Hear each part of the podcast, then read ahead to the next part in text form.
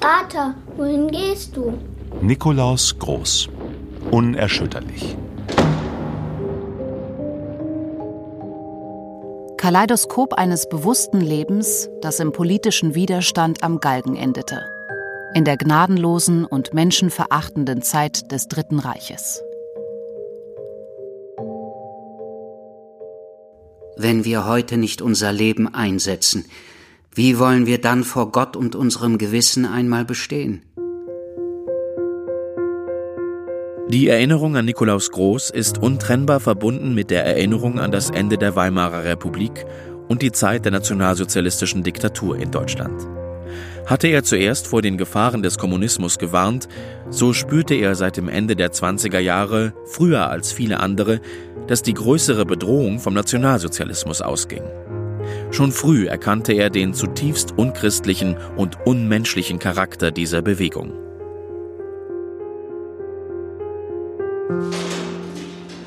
So war es auch an den Weihnachtstagen. Sie sind für mich still und friedlich vergangen, und ich habe sie weitaus besser ertragen, als ich vorher angenommen hatte. Ihr, du und die Kinder fehltet mir. Sonst ließe sich, was das andere angeht, auch unter den besonderen Umständen meiner Lage, ein Fest wie das Weihnachtsfest mit innerem Gewinn erleben. Ich glaube, dass mir dieser Gewinn nicht versagt geblieben ist. In jedem Jahr, wenn Weihnachten vor der Türe stand, begann überall im Haus ein heimliches Getue. Nicht nur die Eltern trafen heimlich ihre Vorbereitungen, sondern auch die Kinder hatten ihre kleinen Geheimnisse untereinander und vor den Eltern.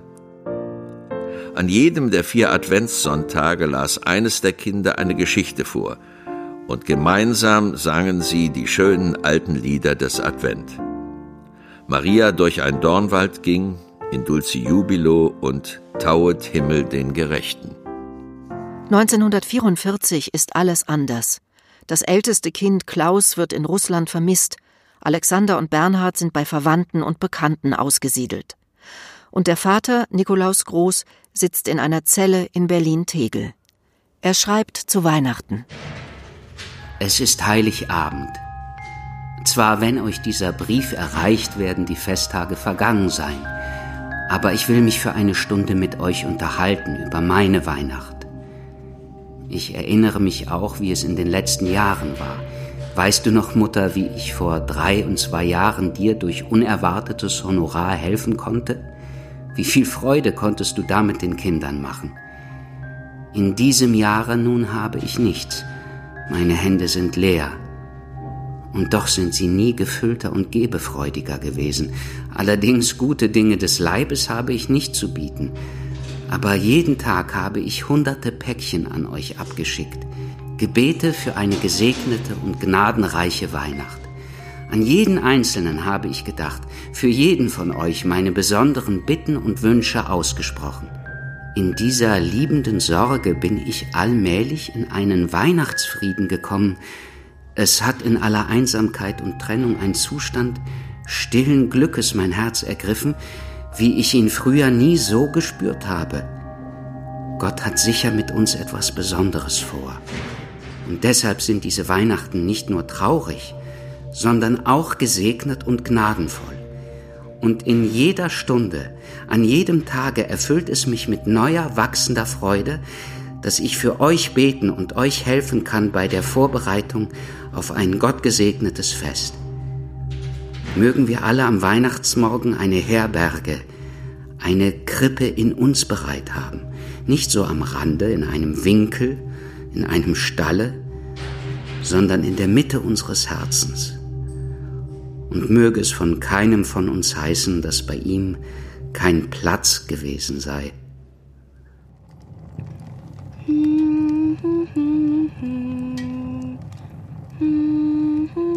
Bernhard, kommst du bitte mal her? Ja, Mutti? Stimmt es, dass du Alex Jacke zum Schlittenfahren angezogen hast? Und dass du Liesels Puppe versteckt hast? Die Jacke vom Alex ist viel wärmer als meine. Und Liesel hat mir eine Ritterburg zerstört. Du hast eine eigene Jacke. Und wenn dir kalt ist, dann zieh ein Pullover drunter. Du entschuldigst dich bei deiner Schwester. Und nimmst einen Strohhalm aus deiner Krippe. Dein Jesuskind wird mehr frieren als du, wenn du ihm kein Strohbett baust. Jedes der Kinder stellte für sich eine kleine Krippe aus, die aussah wie ein Futtertrog, so wie die Krippe, in der das Christkind am Weihnachtsmorgen lag. Für jede gute Tat, die sie am Tag vollbracht hatten, durften sie am Abend einen Strohhalm in den Trog legen, um damit dem Christkind die Krippe zu bereiten. Manchmal passierte es auch, dass eines der Kinder einen Strohhalm wieder herausnehmen musste, wenn es am Tage unfolgsam gewesen war. Erziehung und die Gemeinschaft einer Familie hat Nikolaus Groß mit all seinen Idealen und seiner selbst gelebten christlichen Philosophie niedergeschrieben in dem Buch Sieben um einen Tisch. Es werden die Vorzüge gemeinsamer Mahlzeiten mit den Gesprächen über freudige und sorgenvolle Ereignisse der Familie gepriesen. Doch 1944 werden nicht nur die Familienmitglieder auseinandergerissen. Fast schon symbolischen Charakter hat. Von unserem Tisch lässt sich sagen, dass er ein jähes und schmähliches Ende fand. Wir haben das sehr bedauert und ihm auch ein wenig nachgetrauert. Nach einer Angriffsnacht fanden wir ihn, der sich nie durch besondere Lieblichkeit und Vornehmheit ausgezeichnet, uns dafür aber umso treuer gedient und unsere Zuneigung erworben hatte, zerschmettert am Boden. Ein mächtiger Steinblock, durch eine Fliegerbombe gelöst und fortgeschleudert, hatte ihn unter allen anderen Möbeln erwischt und ausgelöscht. Ein kleines Schicksal in einer tragisch schicksalreichen Stadt. Wollte Gott, dass uns die herzinnige Gemeinschaft mit den sieben ohne große Opfer, ohne Opfer an Leib und Leben erhalten bleibe. In ganz Deutschland wird Weihnachten gefeiert, mit Liedern und Familienritualen. Auch in der Anstalt begegnet Nikolaus Groß das tröstliche Tönen der bekannten Weihnachtslieder. Tief unten aus dem Hause tönen die Lieder und Gebete der Weihnachtsfeier der Anstalt. Stille Nacht, O du fröhliche und andere Lieder. Noch einmal schließe ich dich, liebste Herzensmutter, in alle meine Gebete und Wünsche ein. In tiefer Liebe und heiliger Treue bleibe ich dein Nickel. Am Weihnachtsmorgen gingen die Eltern mit ihren Kindern um vier Uhr in der Frühe zur Christmette, an die sich noch das Hirten- und das Engelamt anschlossen. Bei der Krippenfeier zu Hause, die die Kinder selbst ausgedacht hatten, wechselten Weihnachtslieder mit Gedichten und dem Weihnachtsevangelium. In der kinderreichen Familie wurde viel selbst gemacht. Kleider wurden umgenäht, aufgetragen und weitergereicht. Auch die Weihnachtsgeschenke wurden größtenteils gebastelt. Nikolaus Groß war in der Familie ein geschätzter Holzbearbeiter. In der Zeit der großen Sorgen um die einzelnen Familienmitglieder waren materielle Geschenke nicht der Mittelpunkt, aber jegliche Form der Zuwendung ein Geschenk. Und nun, Mutter, noch etwas Besonderes für dich. Am 21. bekam ich deinen am 7. morgens vor der Abreise geschriebenen Brief in die Hand. Ich war darüber sehr froh. Du schreibst, dass du im Januar wiederkommen willst. Du weißt, wie gerne ich dich hier habe und wie groß für mich das Geschenk deines Besuches ist. Aber bei der weiten Reise, der damit verbundenen Gefahr, musst du doch sehr überlegen, ob du fahren willst. Es ist zu viel an Anstrengung für dich. Übernimm dich also nicht. Du hast so vieles geordnet, dass wir alle getrost sein können. Am 2. Januar 1945 schreibt Marianne an eine Freundin. Das Christfest haben wir ganz still begangen. Aber es war doch schön. Wir hatten eine Krippe und einen hübschen Baum. Es war nur schmerzlich, dass Vater, Alex und Klaus fehlten. Meine Mutter fährt morgen wieder zu meinem Vater. Hoffentlich geht alles in Ordnung. Die Familie zerrissen, die materielle Not groß. Elisabeth Groß erhält von Unterstützern das Geld, um ihre Kinder, aber vor allem ihren Mann zu besuchen. Nikolaus Groß konnte sein Buch Sieben um einen Tisch noch vor seiner Verhaftung vollenden. Da schreibt er zum Scheiden eines Familienmitgliedes, hier bezieht er sich auf den ersten, der gehen muss. Klaus ging mit der Einberufung nach Russland. Wenn sich die Tür des Hauses hinter einem Scheidenden geschlossen hat, öffnet sich umso weiter die Seele. Sie lässt die Bilder der Erinnerung hinein. Tief Verborgenes, längst Vergessenes blüht auf und vermischt sich mit den hellsten Bildern unserer Fantasie, der Sehnsucht, der Erwartung der Zukunft.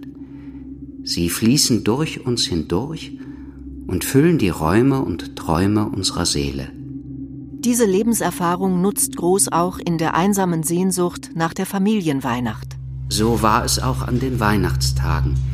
Sie sind für mich still und friedlich vergangen, und ich habe sie weitaus besser ertragen, als ich vorher angenommen hatte. Ihr, du und die Kinder fehltet mir.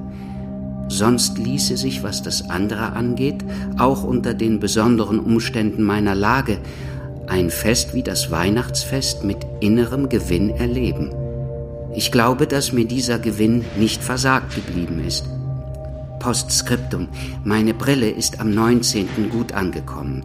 Außer dem Berliner Brief der Mutter und den Briefen von Alex habe ich keine Post bekommen. Es steht auch die Weihnachtspost noch aus. Sie wird sicher in den nächsten Tagen kommen. Schreibt Alex, dass ich ihm für das Fotoalbum von Herzen danke. Es ist sehr schön. Antwortet ihm, dass ich Pakete nicht empfangen darf. Aber es gibt andere Wege. So schreibt er in Kassibern Ende 1944, Anfang 1945 an Gertrud Handlos, die ihn als Mitarbeiterin des Arbeiterbunds mit Päckchen und Sendungen umsorgt. Liebes Fräulein Gertrud, ich habe mir gedacht, dass Sie heute wiederkommen würden. Vielen und herzlichen Dank. Aber nun müssen Sie Ihre Lieferungen wohl einstellen. Ich kann es nicht verantworten, von Ihnen für längere Zeit etwas anzunehmen, wovon ich nicht weiß, ob es Ihnen meine Frau gut machen kann. Sie haben mir während der Feiertage so treu geholfen, dass ich wirklich gut versorgt war. Von meiner Frau und den Kindern habe ich seit Anfang Dezember keine Post. Der letzte Brief meiner Frau stammt hier aus Berlin vor ihrer Abreise. Vielen herzlichen Dank und ein gesegnetes neues Jahr. Aber die persönliche Begegnung ist doch immer noch das Beste. Ich erinnere mich, liebste Mutter, der vielen Weihnachtsfeste, die wir gemeinsam gefeiert haben. Zuerst 1923 in Zwickau waren wir beide allein. Im nächsten Jahre in Niederwenigern war unser Klaus zum ersten Male unter uns. Dann wurden es immer mehr. Bernie kam hinzu, Marianne, Elisabeth, Alexander, Bernhard und Leni.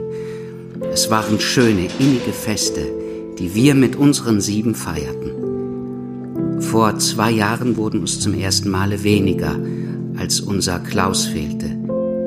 In diesem Jahre sind wir noch mehr auseinandergerissen. So bin ich in all der Wirrnis, die uns überfallen hat, nicht zu bedauern. Ich habe meinen Frieden und mein Glück. Was mein Herz bedrücken könnte, das seid ihr. Du, liebe Mutter, besonders die ihr dort der Gefahr und dem Ungewissen ausgesetzt seid.